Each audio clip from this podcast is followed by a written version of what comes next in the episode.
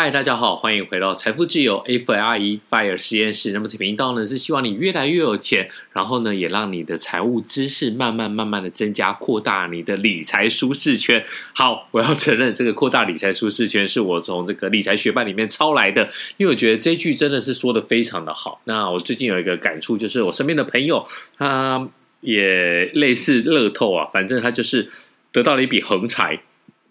然后拿到那笔横财的时候，他又问我说：“诶，他大概是有几千万的一个收入，然后我该怎么办？”我给他几个建议。第一个，我说：“你还没有自己的一个房子，赶快去买一个自住的房子。然后呢，另外的钱就投入股票市场，慢慢慢慢的滚动，然后你的资产就会变大，那你就可以慢慢的轻松的过上富足的下半辈子。”好。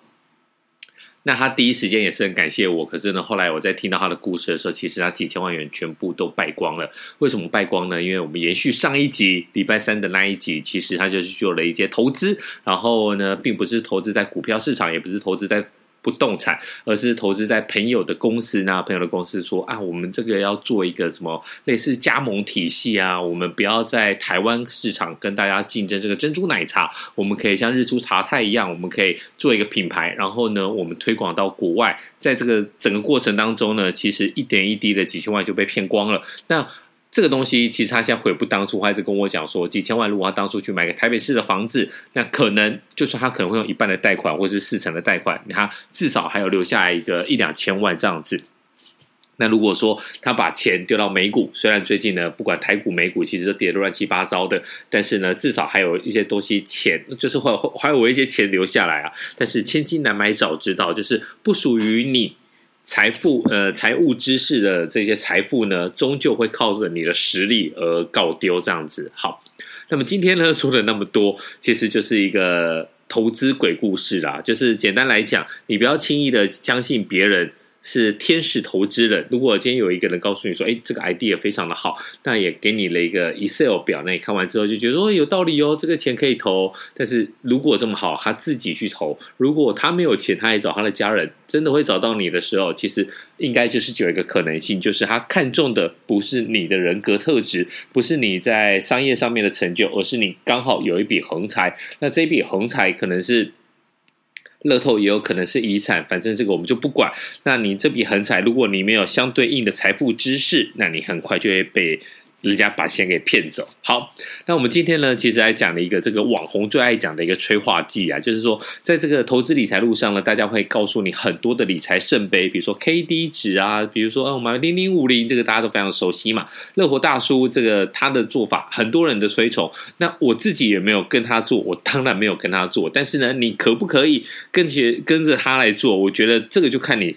自己你习不习惯，或者是你这个方式有没有适合你？我觉得并不是说，呃，每一个人没有办法说一套方式适合所有的人。那你真的希望在 K 二十的时候呢买进，K 八十的时候卖出，好，或许短波段你会有赚到钱。那我们之前集数里面有提到，就是怪老子，他也是另外一个投资的 KOL，大家还有算过，其实我觉得他算的蛮精准的，就是说呢，你这样子做波段，其实你会遇到两个状况，第一个，你可能等不到。在你有钱投资的时候，你等不到 K 小于二十的时候，然后呢，你有可能就是很快的在高呃高频率的波动之下呢，你又把它给卖掉，所以等于说你赚到的都是那种烟屁股，就一小段一小段一小段。那你不要觉得说这个东西，哎，我积少成多。其实你要想哦，真正在投资理财的路上，你可能赚一点点钱，然后呢，不小心一次呢就把你所有的钱给赔光了。还是回到我们那一句话，不属于你的这个投资知识的这些。你财富呢，都会靠着你自己的实力，然后呢，又把它全部赔光。那我们今天呢，来讲一个留言。好，人人都想财富自由，财富自由人人都要，这是朋友留留下来的。好，他，这个这个。应该是他的名字吧？他说：“妈，我在这儿。那，财富自由人人都要，但有几个能够真正做到呢？这个节目呢，提出不一样的观点，令人耳目一新，收获满满。祝大家提早迈向财富自由之路。好，我们谢谢这个妈，我在这儿，就还没有问题。但我觉得他真的是给了大家满满的一个正能量。好。”那另外一个朋友留言呢，他是潜水特 Tony，他是说好节目就要五星推，峰哥，我是在关键时刻上认识你的，没想到你在投资美股上也是牛人，想请问你对 Google 拆分的看法，以及现在可买或是等拆分后再买入呢？感谢指教。好。我先不要讲指教，就是你这个感谢指教，我也听了有点害怕，好像就是太正式了。我觉得就是讲一些我的一个想法这样子。那么这一集呢，其实就是给这个潜水特通你听的。不过呢，我看一下他的留言时间，很抱歉，他留言时间是。二零二二年的二月三号，但是我的系统在这边呢才显现出来，就是有时候这个 Apple Podcast 就会有一些吃留言的一个状况，那也有可能拖那么久，可能是我没有注意到。好，那这个就非常的抱歉。那我们今天就好好的跟你讲一下，到底 Google 拆分对它是不是好处？那我们在呃 Apple Podcast，然后也有在一些投资理财的书上面的话，会看到很多的投资网红会讲到一个东西叫催化剂。好像呢，你把所有的一切的东西都把它简化了，就是这件事情，或者这档个股，如果呢有一个催化剂，那这个催化剂也可能是好事，也可能是坏事，因为投资不是说只做多嘛，也有可能做空。比如说现在大家一讲到这个乌俄战争，会不会就是一个放空的一个好的一个催化剂？那这个战争打下去之后，或者是战争没有打，但是普丁不管他在做一些任何的一个动作，不管是恫吓他他国还是怎么样的，他可能认为认为大家认为这些网红就认为说。这是一个催化剂，好像你在股票市场上面，你只要找到一个催化剂，就是说这东西会影响你股价上下的话，那就是一个正面百分之百，或者是负面百分之百的一个动力。好，我先告诉大家，千万不要这么想，因为呢，在股 Google 拆分的时候，呢 Google 我自己也有买，那之前在拆分的时候呢，其实我觉得也还不错，因为。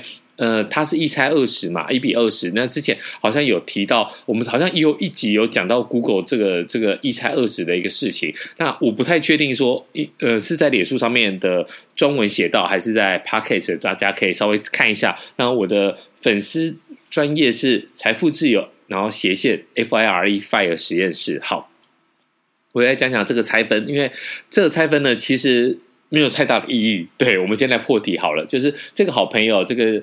Tony 他讲的就是说，我现在应该要买，还是呢在后面买？我觉得你不应该为了他股票有没有拆分而去买，你应该回头去看。Google 这张股票对你来讲，它的优势在哪里？那么我当初会买进 Google 的话，其实是有一种愤恨的心情啦。就是说我之前也有做自己的一个 YouTube 的一个频道，那我会把这个频道放在下面的 Show Note，看大家会能不能够帮助我推升到这个一千个订阅。那那个时候呢，其实因为有一个艺人叫 NONO，一个女的 NONO，不是那个 Manga 鸡排的 NONO 好。那他在外面在帛琉帕劳跟另外一个女艺人，就是尾鱼发生了一点纠纷嘛，叫疑似偷拍案件。那那个时候呢，其实因为我之前有很认真的在跑新闻，所以呢，我有认识几个好朋友。那在这个经纪人好朋友的介绍之下呢，还有接受我这个 YouTube 的专访。那那个时候专访，我觉得哇，这个真的可是台湾独家，因为没有人可以问到第一手的一个状况。所以呢，我把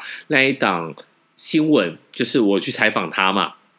那我把它分拆三集，那分拆三集的情况之下呢，每一集都非常的厚实，就是有很棒的一个含金量。那它的观看人数也都好几万，我就想说，哇，那我是不是就可以我的 YouTube 就可以开始盈利了？结果噔噔，代记 MC 狗狼搜寻一下你干单，那个时候呢，有一个条件就是要四千小时的观看，棒，拜托我，我一我一个就四千小时了，好不好？所以呢，我很快就达标了。可是我不能够去。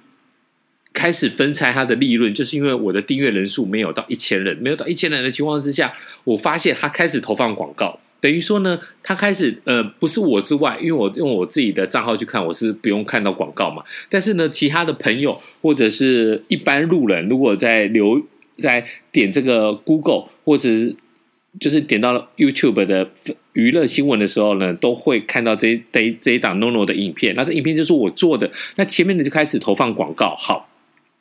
那你想想看嘛，我根本就还没有开盈利模式，所以呢，这广告谁赚去的？就是 Google 赚去的，YouTube 就是 Google 买下的嘛。所以我那时候是蛮生气的，所以我就把这个 Google 给买了下来。所以呢，在 Google，呃，我我那时候最主要的原因是因为我觉得 YouTube 上面的创作者根本就是佃农。就是台湾以前的电农，三七五减租的那个电农，我们不停的在做内容上面的一个耕种，但是获利的都是平台。在这个情况之下，我觉得 Google 一定会赚钱，所以我买它。那很多时候呢，当他说要拆分的时候，一拆二十嘛，就是那时候的股价大概是三千块美金，那一股大概折合台币大概九万块台币，好，八八万五、八万六就这样子接近九万元。那你拆完之后呢？一股大概是一百五十元，在今年七月要做拆股，那有很多的网红就说：“哇呼，这个就是什么催化剂。”所以呢，Google 呢可以抵抵挡这一波这个高科技股或高高速成长股这个估值下杀。所以你看到 Facebook、Meta 一次跌二十趴，然后呢，Amazon 也跌，但 Google 不用担心。我那时候就笑笑的说：“那 Google 拐一点就跌了，为什么呢？因为其实它就是有一种呃。”换个方式说的意思，就是在美股那边有拆分，就是它的股价太高了，所以呢，它一拆二十，一一股会变成二十股，所以呢，的股价要除以二十嘛，从三千变成一百五十块。但你知道吗？有很多的金融股，它为了给机构法人一个一个好的印象，或者是呢方便机构法人来购买，所以呢，它也会把股。股价，比如说低股有没有？不不不，把它给聚合起来，所以呢，变成说呢，哎，我要把它股数变少，但是我股价变高，所以其实这只是一个财务操作的一个过程。那你说，哎，变成一百五，我我也觉得不错。为什么呢？因为其实非常多的一个小资主呢，他没有办法一次买八万五、八万六，接近九万元的这一股的一个 Google。但是呢，如果他一股一百五十块，那是不是一百五十块大概就是几千块台币而已？觉得哎，那这样就可以买。好，我觉得这个好处是在于说呢，它让大家更多人来参与。但你想想看，如果呢，你想要因为这个样子，然后呢，很多人追捧 Google，把股价推高，是安内吗？